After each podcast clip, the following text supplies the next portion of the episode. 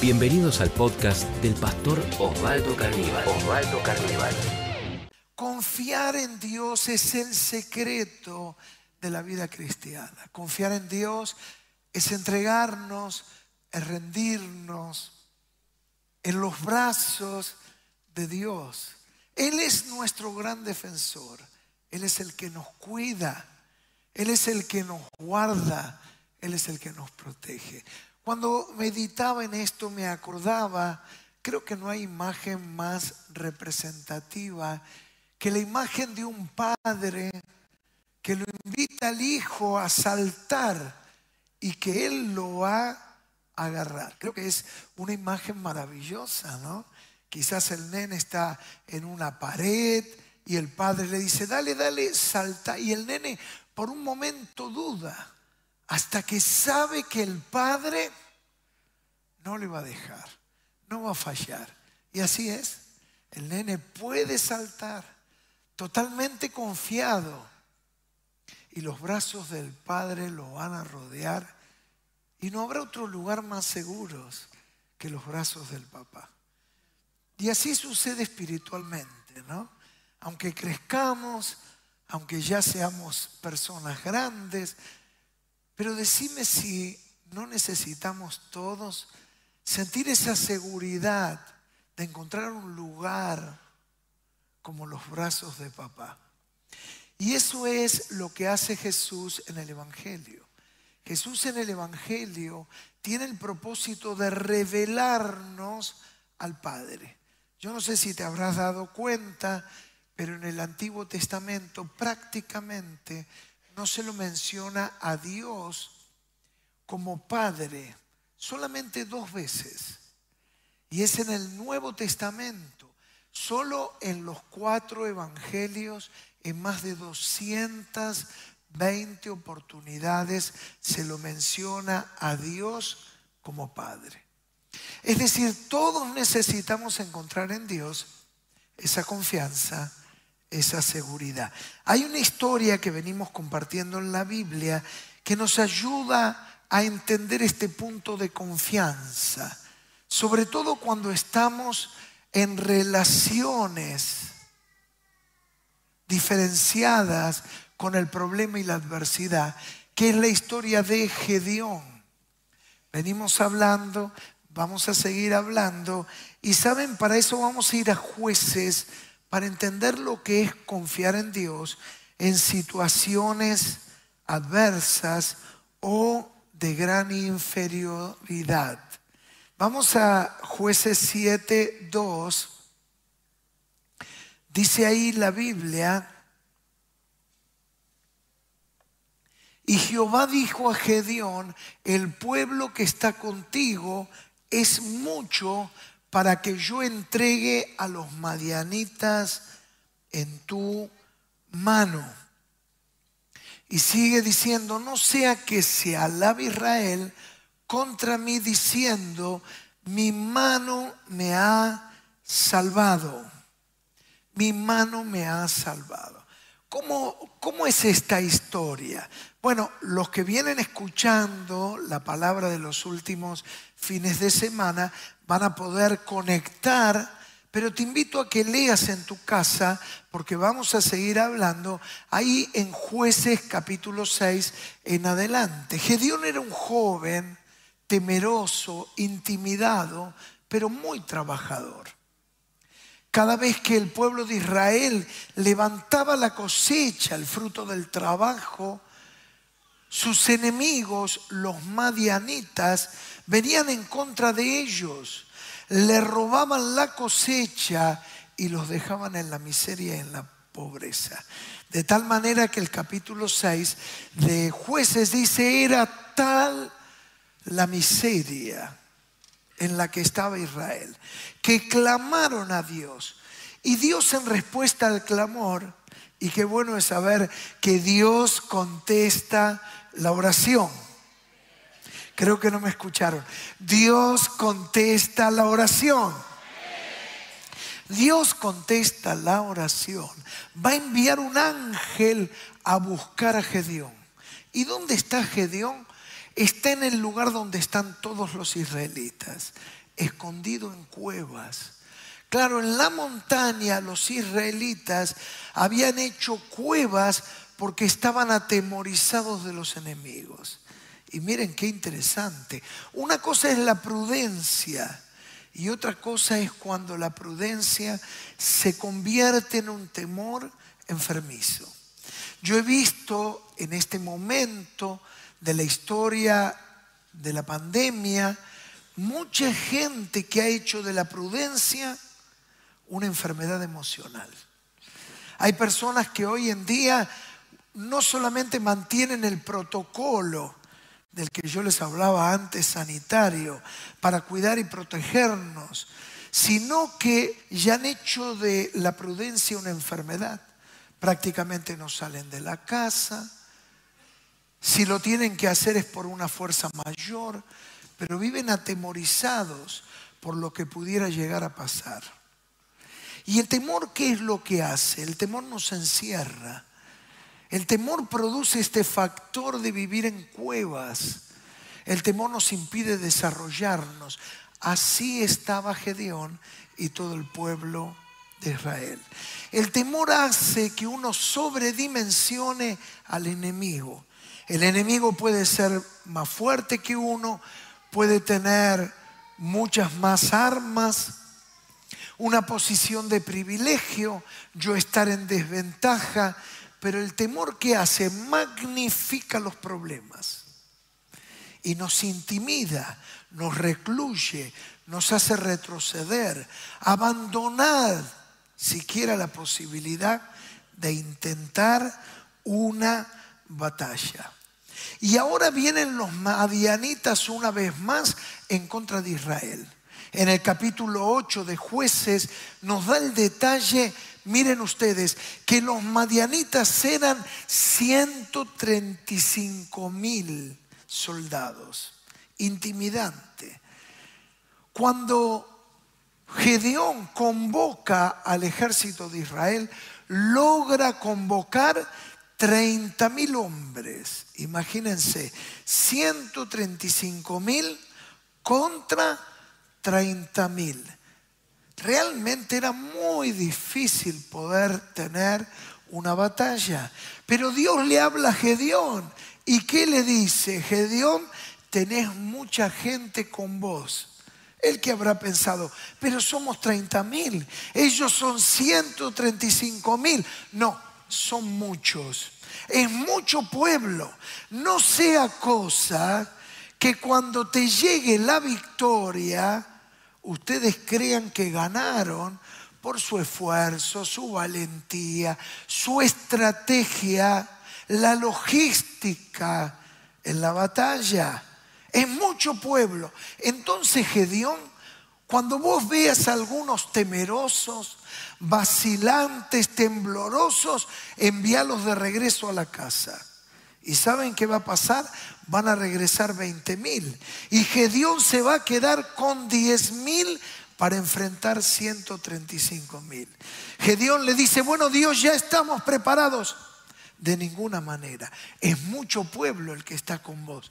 Señor, es menos del 10% de nuestros enemigos. Le dice, es mucha gente. Lleva a los 10 mil hombres a la orilla del río y que tomen agua. Los que se inclinen a beber directamente y lamen del agua directamente, envíalos de regreso a la casa. Pero en cambio aquellos que recojan agua en su mano y la tomen, pero estén atentos a la posibilidad que venga el enemigo, quédate con ellos. ¿Y saben qué va a pasar? De 10 mil se va a quedar con 300. Vieron por ahí anda una película que se llama Los 300. Bueno, el número por lo menos, aunque ellos son espartanos, está inspirado en esta historia. Entonces ahora, ¿cuál es el escenario? Gedeón tiene 300 hombres calificados, valientes, pero 300 al fin contra 135 mil. Ay, ay, ay.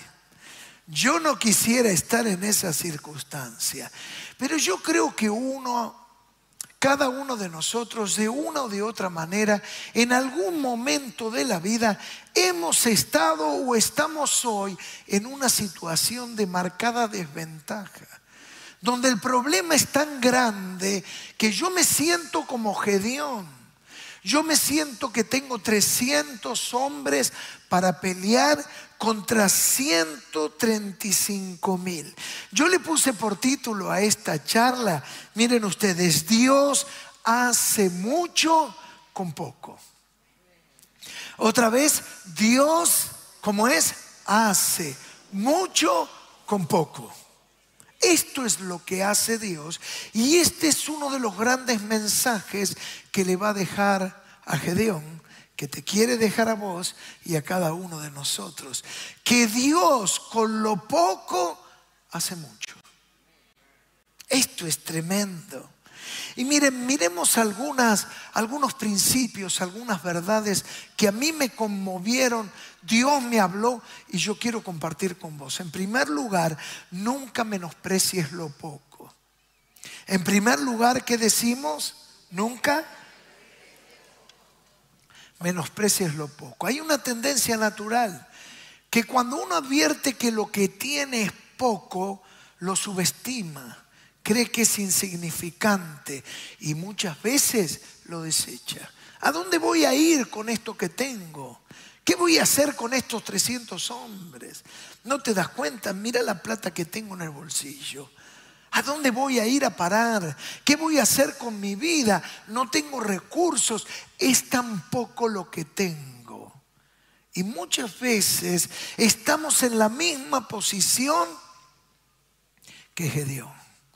Mira, todavía mi cuerpo no reacciona. Me dijeron que me iba a curar de esta enfermedad y no puedo avanzar. ¿Qué es lo que pasa? Ahora, muchas veces nuestras altas aspiraciones nos confunden. Queremos tener grandes victorias en nuestra vida, pero no transitamos el camino de entender que siempre se empieza desde abajo. ¿Desde dónde se empieza siempre? Desde abajo. Ustedes saben, esto es una gran tendencia y muy marcada característica argentina. Todos nos creemos seleccionadores, directores técnicos del seleccionado Argentina. El argentino, si yo lo tuviera que definir, es un gran opinólogo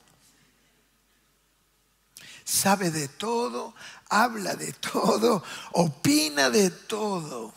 El primer día de trabajo ya espera que lo contraten de jefe. Dice, bueno, vine para mi gran puesto. Ah, lo estábamos esperando. Martínez, agarre la escoba y barra. Pero saben que muchas veces nuestras expectativas yo me he dado cuenta que el argentino es un ser con altas expectativas. Él cree que puede y eso es muy bueno, pero muchas veces se confunde que para llegar a esa alta expectativa hay que empezar con poco y transitar por un camino que es largo.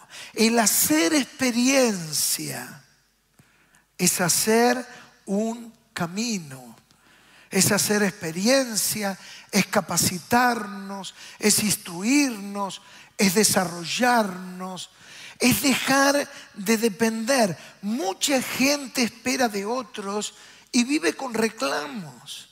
Yo no sé si conoces, hay gente que vive pasando facturas, no porque mi padre, porque mi madre, porque mi hermano mayor, porque el Estado porque este, porque el otro. Hay gente que vive esperando de los demás y no sabe que él debe de construir su propio camino y debe de hacer su propia experiencia y debe de escribir su propia historia.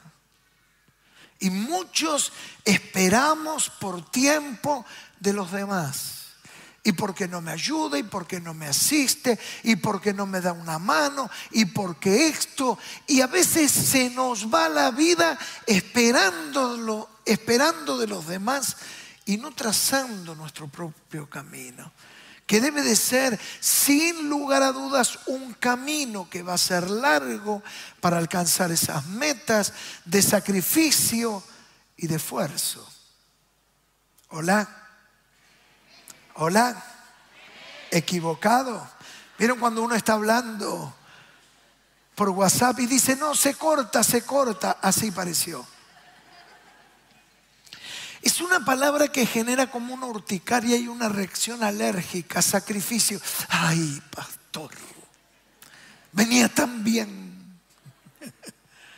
Pero no se va a lograr nada. Será si dice la palabra con el sudor de la frente. Gedeón estaba haciendo su camino.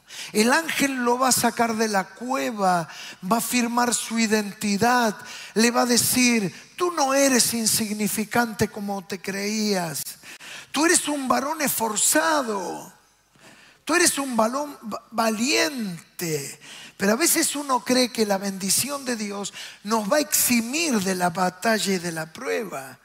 ¿Y qué le dice el ángel? Eres esforzado. Y si le dice que es esforzado, ¿por qué es? Porque se va a tener que esforzar. Ya está. Me oró el pastor. Lunes a la mañana, 11 de la mañana, el tipo se despierta. 11 de la mañana. Es que le estoy esperando la bendición. La bendición la tenés que salir a buscar con esfuerzo, con dedicación. Varón esforzado, varón valiente, que no te intimidas frente a los desafíos, que tenés esa milla extra, ese esfuerzo extra, para que cuando todos dicen hasta acá yo llego, yo digo en el nombre de Jesús, yo voy a ir un poco más. Y esto es lo que marca la diferencia. Demos un fuerte aplauso.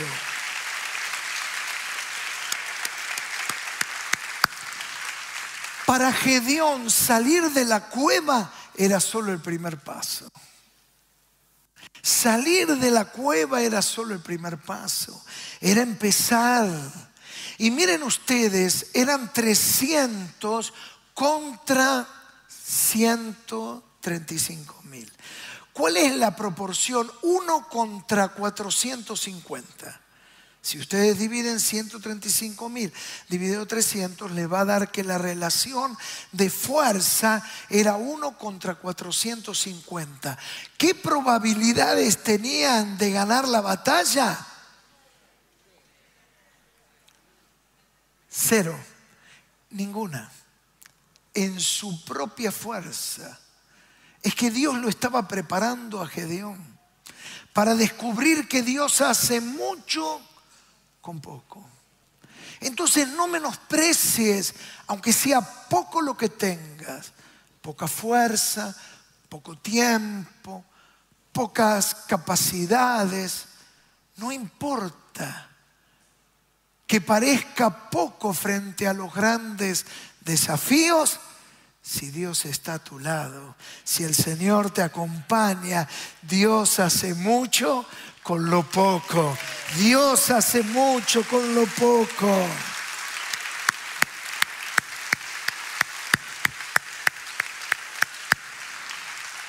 Saben, nuestra tendencia es menospreciar los comienzos pequeños. Nuestra tendencia es subestimar menospreciar. ¿Y dónde crees que yo voy a llegar? ¿Y qué pensás que voy a lograr? ¿Y a dónde voy a ir? No menosprecies. Toma lo que tengas en tus manos. La, la, historia de la Biblia está caracterizada por historias de esta naturaleza. El secreto de la vida no es ver qué hago con lo que no tengo, sino que hago con lo que sí yo tengo. A veces nos comparamos y siempre pensamos que el pasto del vecino es más verde que el de uno. Esto muchas veces está reflejado en lo que se llama la ley de Murphy. Siempre parece que lo otro es mejor o tiene mejores condiciones que las propias. Pero saben que tiempo y ocasión, dice la Biblia, le acontecen a todos. Todos vamos a tener ese cruce de camino donde llega la oportunidad y llega la ocasión. Pero para cuando eso llegue, vos, yo, tenemos que estar preparados. Todos vamos a tener oportunidades en la vida. Y sabían, las oportunidades son para los que se preparan para las oportunidades. Porque muchas veces las oportunidades golpean a la puerta, mas yo no me he preparado. ¿Sabe inglés? No. Y se perdió la oportunidad. Pero había tenido oportunidad de prepararse. Entonces, prepárate, capacitate y sabe que nunca es tarde. No importa la edad que tenga. Bueno, pastor, usted me lo viene a decir esta edad aunque creas que tengas pocos años, esta regla es una regla espiritual. No menosprecies los pequeños comienzos. Nunca menosprecies lo que tenés en tu mano, aunque se vea insignificante. Otra vez, nunca menosprecies lo que tenés en tu mano, aunque se vea como insignificante.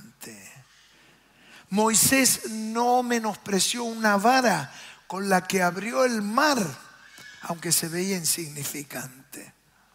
David no menospreció una piedra, aunque con ella derrotó al gigante. Jesús no menospreció cinco panes y dos peces, aunque se veían insignificantes para alimentar una multitud de más de 10 mil personas.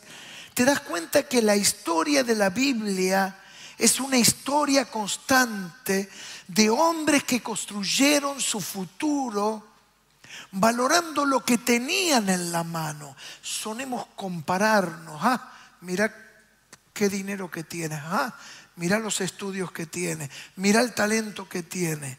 Pero la vida no se resuelve pensando qué haría si tuviera lo que otros tienen. El secreto de la vida es qué hago con lo que sí Dios ha puesto en mis manos. Te ha dado una disciplina, te ha dado un talento, te ha dado una capacidad, hay algo que sabes hacer. ¿Y cómo me doy cuenta? Muchas veces otros lo destacan. Lo más difícil en la vida es mirarse a uno mismo. Más fácil es mirar a los demás. Pero a veces el oír los que te rodean, los que te quieren bien, son los que te dicen, ah, qué bien que dibujas. Y si estudias, ah, qué talento que tenés con esto, qué facilidad tenés para las cuentas. Y si al talento le damos capacitación, qué vos que tenés, qué fácil te resulta, porque sepan que con el talento no alcanza. Al talento hay que incorporarle esfuerzo, sacrificio, disciplina. Y entonces ese talento podrá ver grandes cosas.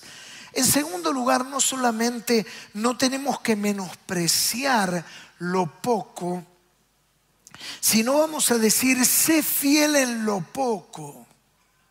Esto es un principio esencial.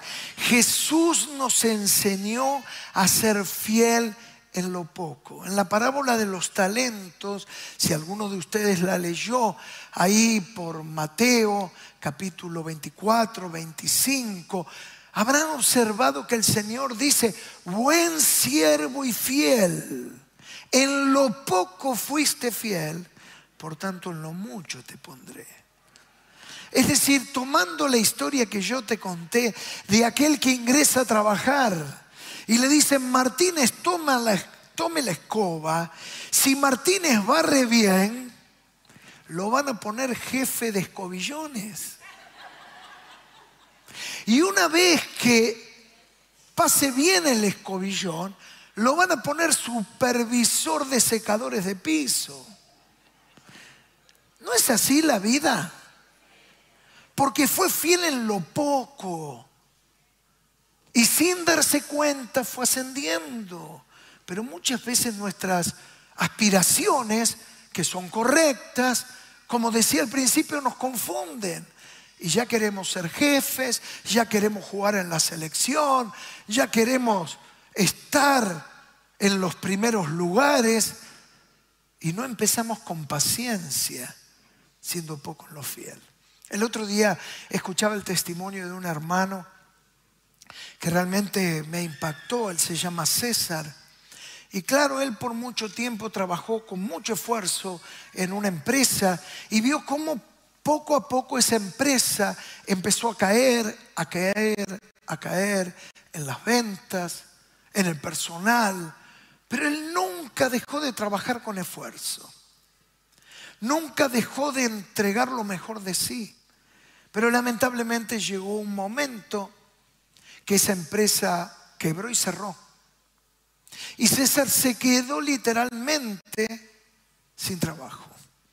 Pero él siempre confió en el Señor. Él mismo lo contaba. Nunca dejé de dar a Dios. Nunca dejé de dar lo mejor en el trabajo. De ser el primero en llegar. Ser el primero en llegar y el último en irme. Ay, ay, ay. Y saben que sucedió algo interesante porque una empresa quebrada, por más juicio que él haga, ¿cómo iba a cobrar? Pero sucedió algo interesante que lo llaman por teléfono a César. Y se presenta esta persona y le dice, quizás usted no me conozca, pero muchas veces yo he ido a la empresa donde usted estaba y me llamó la atención la dedicación, la disciplina que usted tenía. Yo me dedico a lo mismo y tengo una empresa todavía más grande de la empresa que quebró donde usted se quedó sin trabajo.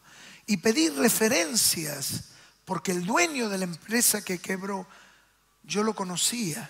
Y sabe una cosa, me dio las mejores referencias.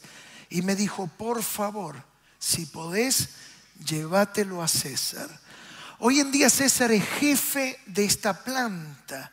Su sueldo ha mejorado una tras otra vez.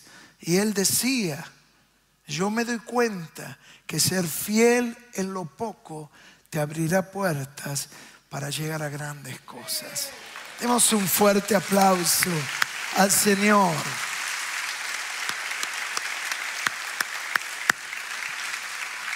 Entonces, nunca menosprecies lo poco, sé fiel en lo poco que te toque hacer. En tercer lugar, da gracias en todo. Esto me parece algo fundamental. Filipenses nos habla de este principio y dice, dad gracias en todo. No de todo. Porque si yo tengo una enfermedad, si yo pierdo a alguien querido, si vivo un accidente, no puedo dar gracias del accidente, pero sí en la circunstancia que me toca vivir. ¿Cuántos entienden la diferencia? Esto es muy importante, porque uno no es masoquista, ni Dios lo espera que yo lo sea. Pero en lo que me toca vivir, en el momento que me toca pasar, no voy a dejar de dar gracias a Dios.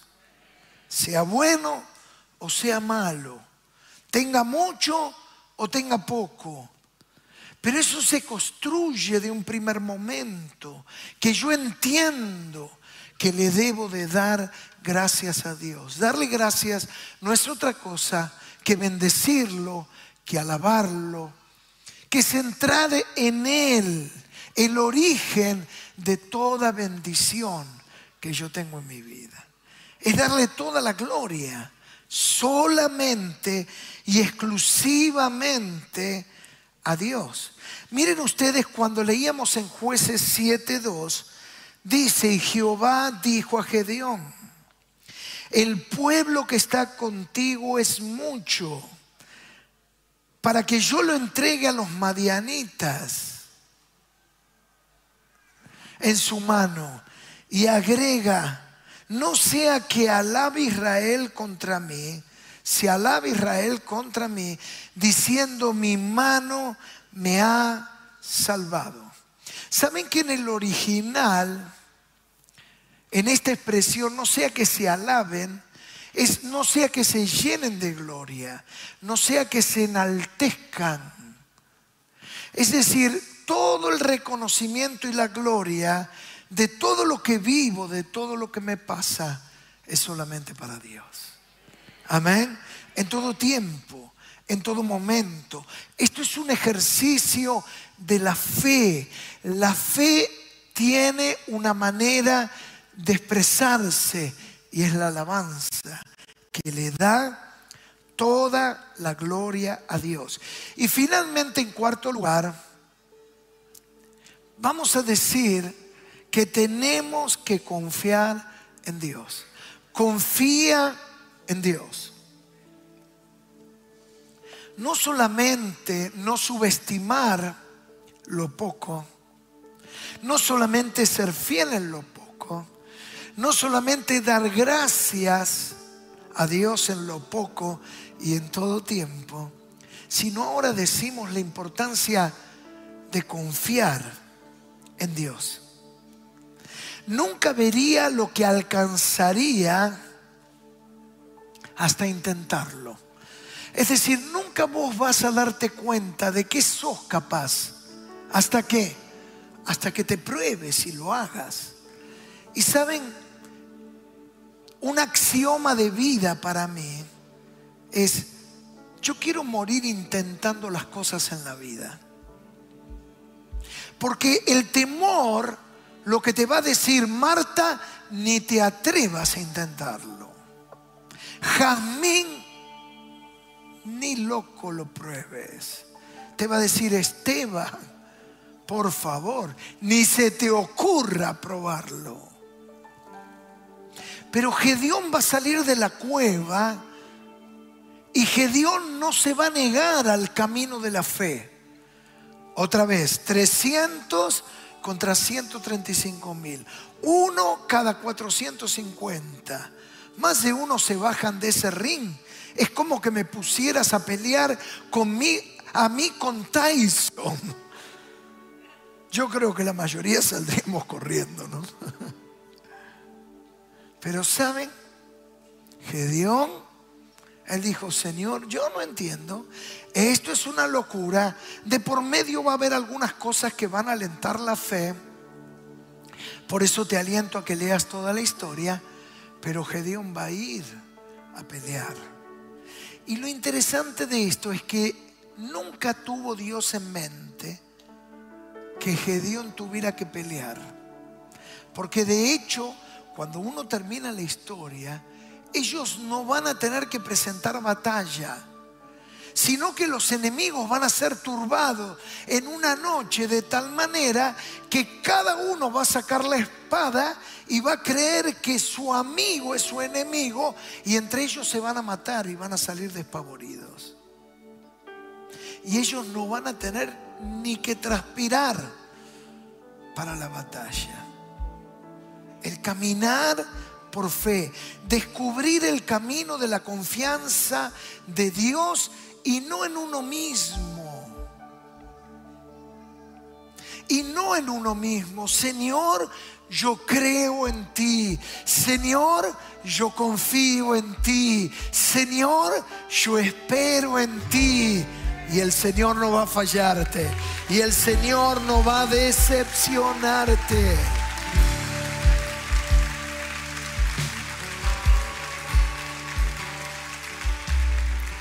Necesitamos recordarnos que somos vulnerables, que necesitamos de Dios.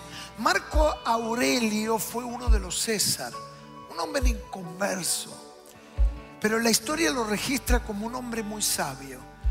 Y cuenta la tradición, la historia, que siempre tenía un hombre al lado. Y miren para qué, solamente, aunque era el emperador del imperio más grande de la historia de la humanidad, el imperio romano, no sé si ustedes sabían, duró mil, mil años en la historia de la humanidad.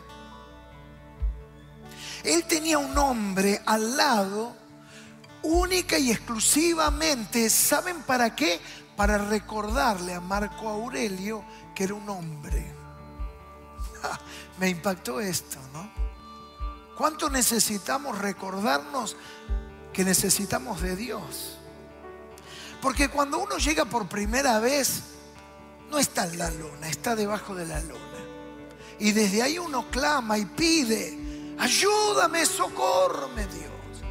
El tema es cuando uno se empieza a acomodar y llega la primera bendición y llega la segunda. Vieron como las dosis de la vacuna. Y vino la primera y vino la segunda y viene la tercera bendición. Y uno se empieza a sentir más seguro, ¿no? Y uno se atreve. Nunca te olvides que necesitamos de Dios. Nunca te olvides que nuestra esperanza, nuestra fuerza, nuestra provisión viene del cielo, del que nos ama, del que nos cuida, del que ha enviado a Jesucristo a la cruz del Calvario a morir por tu vida y por mi vida. Gloria a Dios.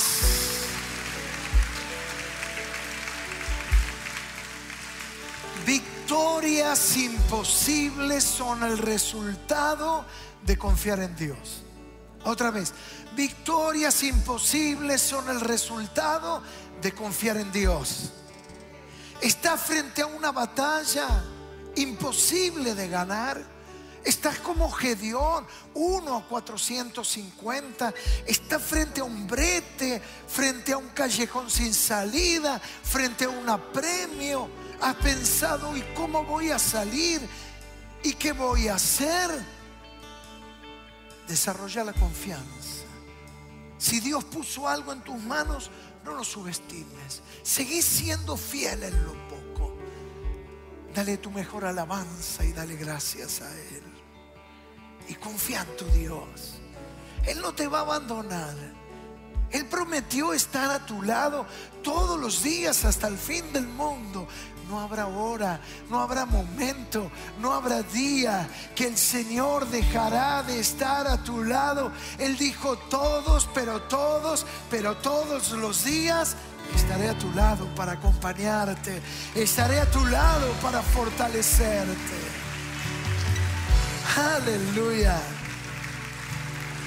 Yo no sé si te das cuenta, pero esto es lo que Pablo recibe por el Espíritu Santo y lo deja grabado en la palabra al decir en el libro de Romanos capítulo 8, si Dios es con nosotros, ¿quién contra nosotros será?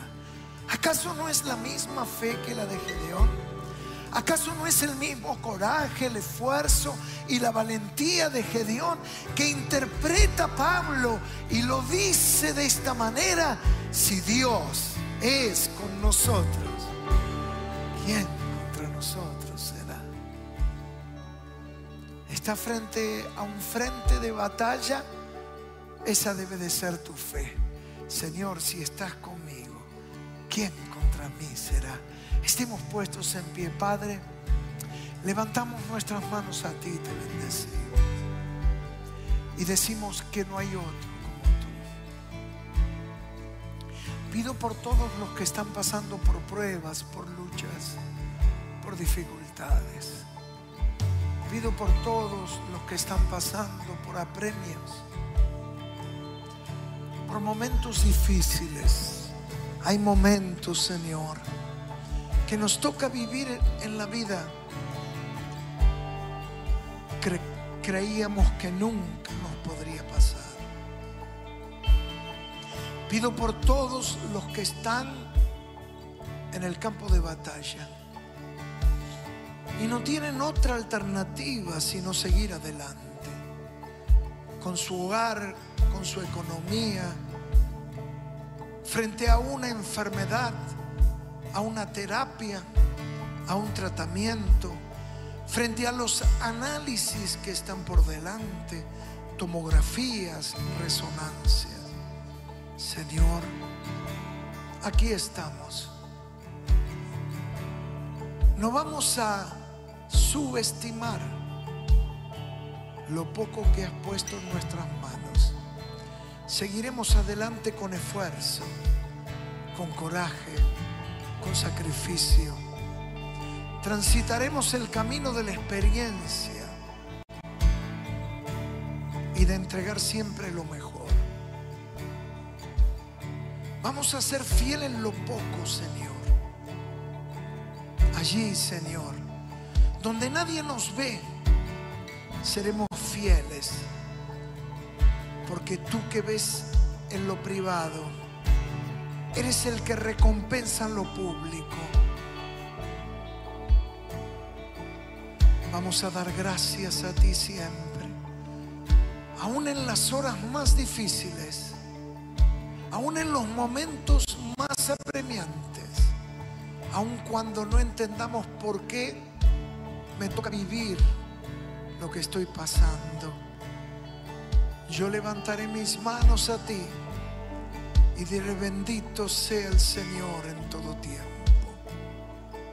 Y desarrollaré la confianza, la misma confianza que tuvo Gedeón, una confianza hará que no me atemorice, aunque mis enemigos me superen, aunque me encuentre en desventaja, yo seguiré adelante, yo seguiré confiando, yo seguiré esperando. Precioso Jesús. Si este podcast fue de inspiración para tu vida, te invitamos a compartirlo en tus redes sociales. tus redes sociales. Recordá que podés seguir al pastor Osvaldo Carníbal en Instagram, Facebook y Twitter.